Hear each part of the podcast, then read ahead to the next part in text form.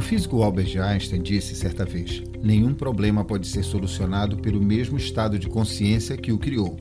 Aí eu pergunto: por que continuamos insistindo em responder aos novos desafios com os mesmos modelos de antes? Muitos deles ainda podem ser úteis, é claro, mas somos teimosos e ficamos martelando o mesmo prego com o mesmo martelo de pano.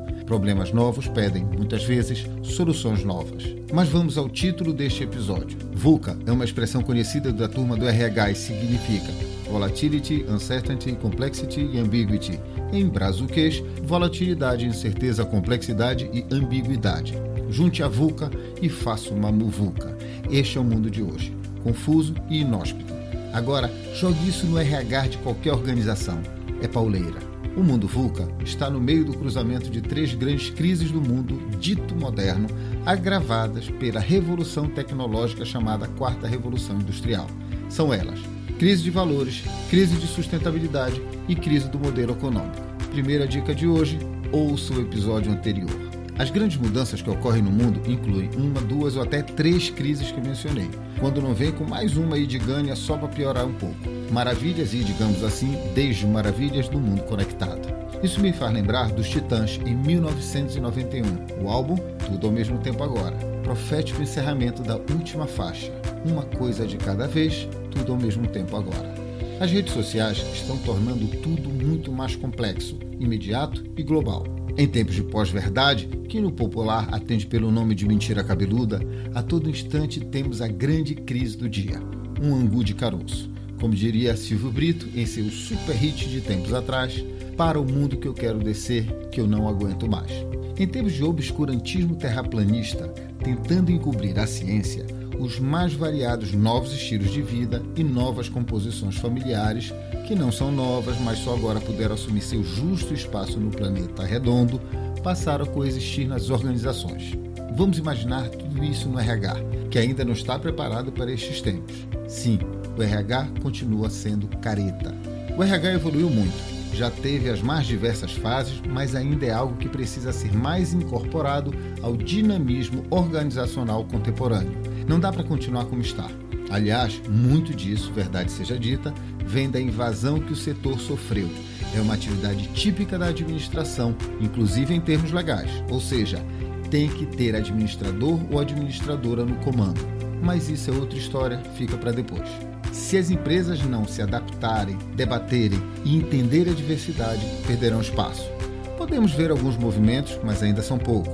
Magazine Luiza, da ótima Luiza Trajano, abriu seleção de trainees exclusivamente para candidatos negros. Foi o maior estique encolhe, com gente reclamando, gritando, berrando. O modelo parece que vai vingar, inclusive por incentivar outras empresas a seguir o exemplo. Tem gente que não gostou? Claro que tem, mas isso é caso para divã, não é para administrar online, um podcast de boa, relax, sem estresse. Tem mais coisas nesta crise de valores como a equivocada reforma da Previdência, que será abordada em outro programa. Já temos muita confusão por hoje. Ainda no campo dos choques de valores, hoje em dia temos facilmente duas, três, até cinco gerações convivendo ou se matando em uma mesma organização.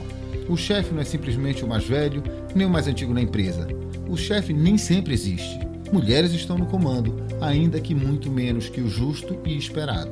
A nossa cultura, falando do Brasil, não valoriza a diversidade, experiência e maturidade. Resumo da ópera: tá roça. Falando em roça, temos a crise da sustentabilidade. Lucros imediatos, exaustão das fontes renováveis, um modelo de capitalismo que quer a todo custo matar a galinha dos ovos de ouro. Ok, tem gente se preocupando com o futuro do planeta, tem capitalistas se preocupando com o nosso mundo, fundos de investimento e empresas que não mais colocam seus recursos em países que não olham com seriedade para a sustentabilidade. Por isso, o Brasil vem perdendo tantos investimentos externos. Tá, não é só por isso que o Brasil perde dinheiro internacional, é verdade. Quando a economia faz água, os gestores levam seu tutu para outros locais mais seguros. No Brasil, as duas coisas estão presentes: economia cambaleante e sustentabilidade ignorada. Bem, o mundo fala nos Objetivos do Desenvolvimento Sustentável. O conceito de sustentabilidade mais aceito é mais ou menos assim: suprir as necessidades atuais sem impedir que as próximas gerações supram as suas. No português claro, deixa de ser egoísta. Como diria Chris Dortas em sua canção Viva e Deixe Viver, resgate a humildade e mantenha os pés no chão. mas esse papo não é de hoje. Em 1987 foi publicado o relatório Brundtland, que tem como nome de batismo Our Common Future, ou no Portuga Velho de Guerra, Nosso Futuro Comum. Sintetizando o documento, o desenvolvimento que satisfaz as necessidades presentes sem comprometer a capacidade das gerações futuras de suprir suas próprias necessidades. Captou? Olha essa crise. Queremos tudo ao mesmo tempo agora e com isso vamos matar o tudo o RH deve assumir seu papel protagonista, saindo da tradicional postura reativa, mesmo que vire e mexe, assuma nomes mais charmosinhos, como por exemplo gestão de pessoas, gestão de talentos, gestão de capital humano, gestão de gente. Esse último é muito ruizinho, vai desculpar. Bem, não importa o nome, a postura tem que mudar. Por fim, a terceira crise, aquela do modelo econômico, lembram? Capitalismo egoísta não funciona mais. Existem formas e formas de capitalismo. O tradicional, quero tudo para mim e nada para os outros, tem que acabar. Se ele não acabar, vai acabar conosco. O conosco, nesse caso, gente boa, é a humanidade. Para tudo tem limite. Em caso de dúvidas, consulte o episódio anterior. Se continuar com dúvidas, escute o próximo. Mas como vamos superar tudo isso? O mundo virado de cabeça para baixo, pouca gente se entendendo para a maioria, valendo a máxima, farinha pouca meu pirão primeiro. Tá ralado. Como bom paraense, eu digo, te mete que vai levar farelo. Pois é, se tudo que eu disse até agora não serviu para o RH se aprumar, não sei mais o que dizer. Pernalonga diria, por hoje é só pessoal, mas eu digo, estamos só começando. Vamos aos fatos, ou melhor, vamos à ciência que comprova os fatos. Não adianta, eu acredito nela e no meu mundo redondo, ou quase redondo. Aliás, acabo de me lembrar de uma frase de William Edwards Deming, o Deming da gestão da qualidade, ele mesmo. Abre aspas. Em Deus nós confiamos. Todos os outros devem trazer dados. Ok, seu Deming, vamos lá. A OCDE, Organização para a Cooperação e Desenvolvimento Econômico, fez pesquisa nos 35 países mais ricos do mundo. Só PIB do arromba. Suas análises mostraram que, mesmo quando os níveis de emprego aumentam, a renda não acompanha. O RH tem culpa sozinho? Claro que não mas pode ajudar na solução.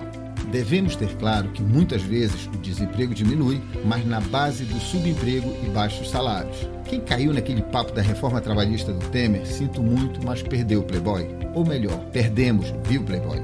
Já sei, alguém lá na borda do mundo vai dizer que esse papo é de comunista. Não é não. É papo capitalista, mas capitalista que pensa não é um autoelogio, é reconhecimento ao relatório do Banco Mundial intitulado Retomando o caminho para a inclusão, o crescimento e a sustentabilidade. Escutem só, abre aspas. Embora seja uma condição para prosperidade compartilhada, o crescimento não é por si só condição suficiente. Políticas que ampliem as oportunidades econômicas, ampliem o capital humano e a resiliência e reconheçam os ativos dos pobres, inclusive seu direito a terras e recursos naturais, merecem particular atenção. Fecha aspas. E aí, gente boa, foi o Banco Mundial que disse: um baluarte do capitalismo. O RH deve ultrapassar suas paredes e entender o mundo VUCA ele deve ser a liga na mistura organizacional. Rotinas de RH são, no máximo, a base da base da base. O trabalho é muito mais extenso e profundo, pois vivemos em tempos sem precedentes onde tudo está sob questionamento. Mas como é que ele vai fazer e acontecer? Tem que ter apoio da mais alta gerência, presidentes, CEOs e outros superpoderosos têm medo de entrar neste campo. É mais fácil calcular produção, produtividade, taxa de retorno e sei lá mais o que, do que compreender gente até mesmo porque boa parte dos gestores e gestoras não entendem nem a si mesmos. Porém, este é mais um caso para divã. As chamadas de emprego pedem liderança e espírito empreendedor. Gente boa deste Brasil, nem todos querem ou precisam ser empreendedores e líderes. Vamos acabar com essa conversa. Gente é gente e cada um tem seu perfil, desejos, sonhos, possibilidades, etc, etc, etc. Ou para falar ainda mais a linguagem do setor, chá, competências, habilidades e atitudes. É isso que o RH tem que fazer: acordar para o mundo novo para não cair no desuso. Lembra do Demi e o seu Em Deus nós confiamos, todos os outros devem trazer dados? Então segura mais essa. Estudo do Fórum Econômico Mundial, agora de 2020, identificou algumas barreiras para a mudança organizacional. Olha que o Fórum é um defensor do capitalismo e odiado por muita gente. Vejamos os números. 51% dos gestores não compreendem as mudanças disruptivas nos ambientes. 50% sofrem restrições de recurso, 42% são pressionados pelos acionistas que querem lucros imediatos. Tem mais coisa lá, mas vamos ficar só nesses três percentuais. Com isso, dá para ver que o RH tem lá sua culpa, mas também é vítima. Estes números podem ser encontrados na pesquisa The Future of Jobs, em tradução livre, o futuro do trabalho. Como eu disse, é de 2020. Procurem no site do The World Economic Forum, www.weforum.org. Este foi mais um Administrar Online. Simples assim. Produção, gravação e falação, minha, Pedro Loureiro. Colaboração especialíssima de Fernanda Paixão dos Santos. Supervisão canina de Júnior, o Cocker Spaniel mais lindo deste planeta, que continua observando tudo no mais profundo sono.